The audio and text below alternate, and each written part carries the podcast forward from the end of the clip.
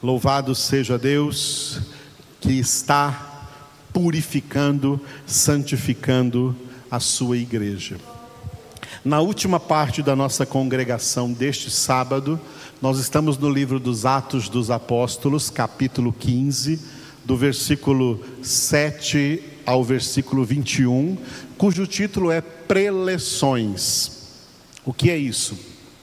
Preleções são as pregações ou os depoimentos dos apóstolos Pedro, Paulo e Barnabé no primeiro concílio da igreja de Jerusalém e também, de por último, a preleção, a orientação do bispo daquela igreja que era Tiago, que era um irmão, meio irmão de Jesus, por parte de Maria, que foi escolhido pelos apóstolos como bispo, primeiro bispo da igreja cristã de Jerusalém. Esses quatro homens falaram aí no concílio, no primeiro concílio de Jerusalém. Essas foram então as preleções que nós estamos acompanhando aí, do versículo 7 até o versículo 21. Primeiro falaram os apóstolos. Três apóstolos falaram: Pedro, Paulo e Barnabé. Falaram aí do versículo 7 até o versículo 12. É aí que nós estamos. E depois deles, então, falou Tiago. Tiago falou aí, o que Tiago falou ficou registrado do versículo 13 até o versículo 21. Nós estamos terminando aqui o primeiro que os apóstolos falaram, tá? De 7 a 12. Quem falou mais foi o apóstolo Pedro. O apóstolo Pedro falou aí do versículo 7 até o versículo 11, e tudo que Pedro falou nós vimos nas nossas congregações da semana passada. E no versículo 12 falaram os apóstolos Barnabé e Paulo. O que que eles falaram? E toda a multidão silenciou, passando a ouvir a Barnabé e a Paulo, que contavam quantos sinais e prodígios Deus fizera por meio deles entre os gentios. Vamos repetir?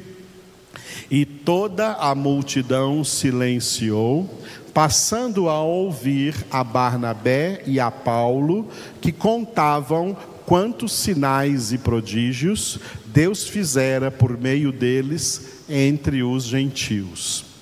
Não está aqui escrito as palavras literais ditas por Barnabé e por Paulo, mas está aqui descrito que eles, os dois, foram contando para todas as pessoas que estavam reunidas naquele concílio tudo quanto Deus fez por meio deles naquela primeira viagem missionária e também lá na igreja de Antioquia da Síria, aonde eles dois participavam ali como pastores daquela igreja cristã de característica gentílica.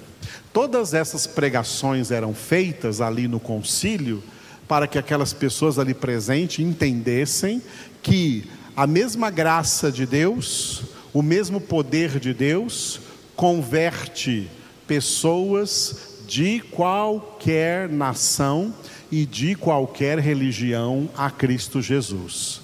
O mesmo Espírito Santo que converte judeus a Jesus Cristo é o mesmo Espírito Santo que converte gentios a Jesus Cristo, por isso não pode haver acepção de pessoas na obra da salvação, da conversão que Deus opera dentro de pessoas, em pessoas de dentro de todas as nações da terra.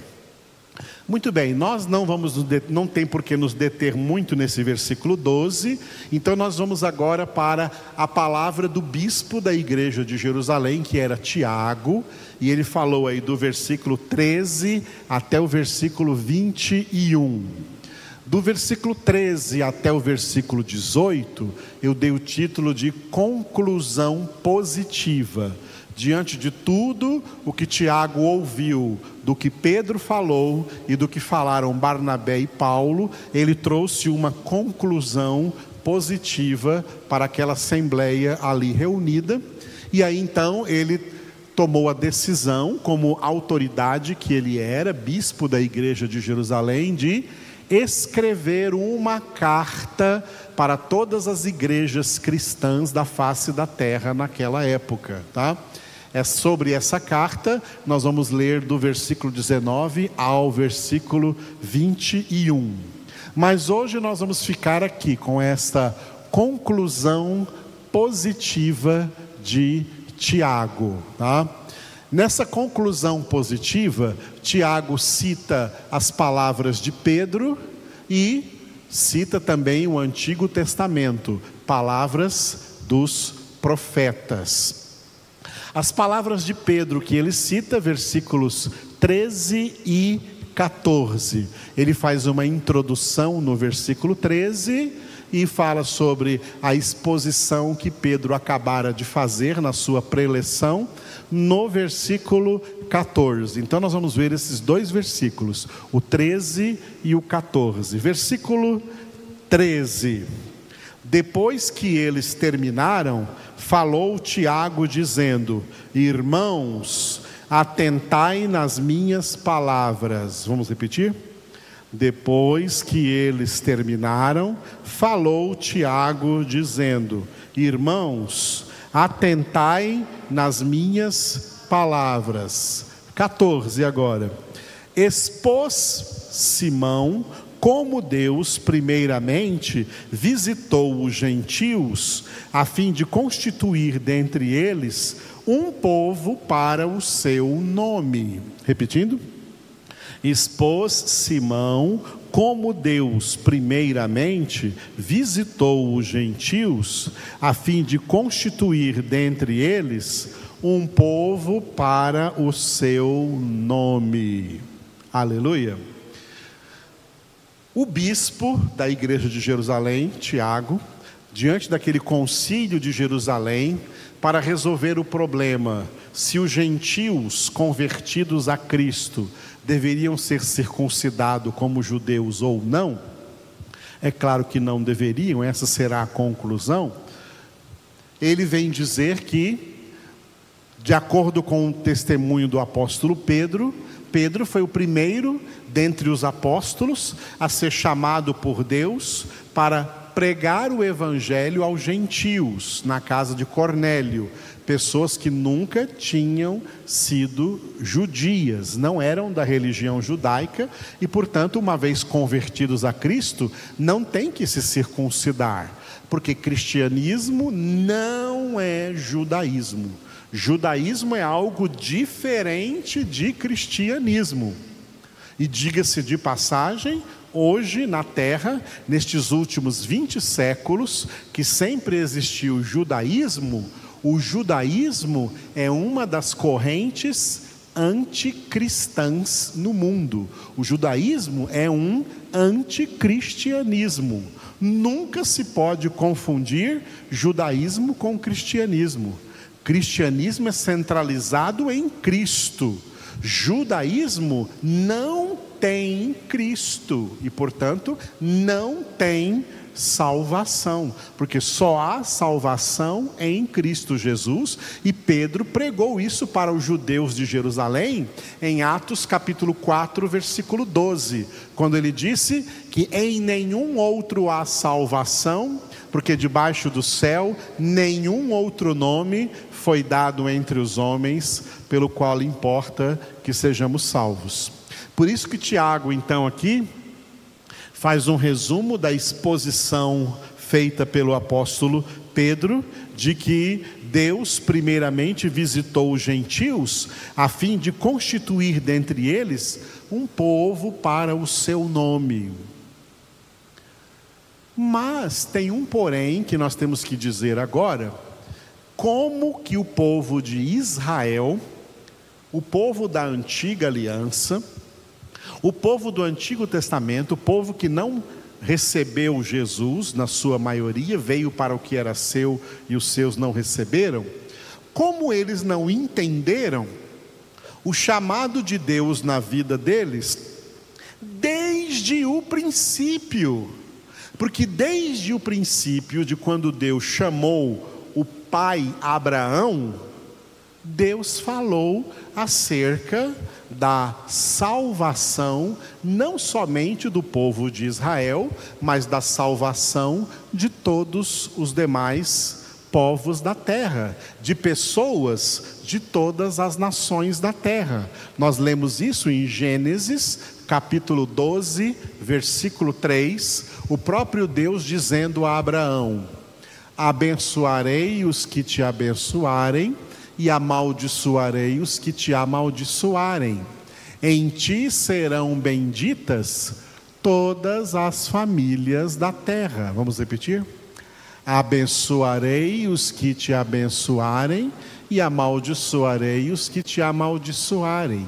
Em ti serão benditas todas as famílias da terra. A palavra famílias aqui é a mesma palavra para povos e a mesma palavra para nações, povos da terra, famílias da terra. Quando Deus instituiu no Antigo Testamento o povo de Israel, ele instituiu aquele povo não para aquele povo pensar que Deus era só para eles, que a salvação era só para eles. Não, era para que eles fossem testemunhas vivas de Deus para as demais nações da terra, para que eles também crescem em Deus e fossem benditos e fossem abençoados e também recebessem a salvação.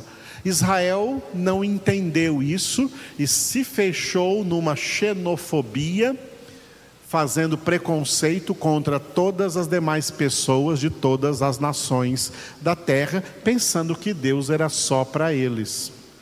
Não, mas Deus já tinha, mesmo na antiga aliança, o propósito de abençoar pessoas, não somente da nação de Israel, mas pessoas de toda a face da terra. Por quê? Porque na obra que Deus elaborou para a salvação, Ele escolheu pessoas em Cristo Jesus como Paulo escreveu em Efésios 1:4, ele escolheu pessoas em Cristo Jesus desde antes da fundação do mundo para serem santos e irrepreensíveis diante dele em amor. E essas pessoas que Deus escolheu para salvação não são pessoas de uma única nação na terra, são pessoas de todas as nações da terra. Por isso nós temos que entender essa cláusula que eu preparei aqui, né, baseado nisso que eu estou falando para vocês aqui na palavra. A salvação é destinada a pessoas que Deus escolheu dentre todas as nações da terra, indiscriminadamente. Vamos repetir? A salvação é destinada a pessoas que Deus escolheu dentre todas as nações da terra, indiscriminadamente. Aonde que Deus não fez distinção de pessoas para salvar? Deus não fez distinção nacional. Dentre os eleitos de Deus para salvação, tem pessoas escolhidas de todas as nações da terra seja do Brasil, seja do Japão, seja da China, seja da Venezuela, seja do México, seja do, do Haiti, onde teve um terremoto agora novamente, seja dos Estados Unidos, de qualquer outra nação da terra. Deus não salva todas as nações na terra, mas dentre todas as nações da terra, Deus tem os seus eleitos, os seus escolhidos, para os quais o próprio Jesus declara: Não fostes vós que me escolhestes a mim, mas eu que vos escolhi a vós outros. Aleluia.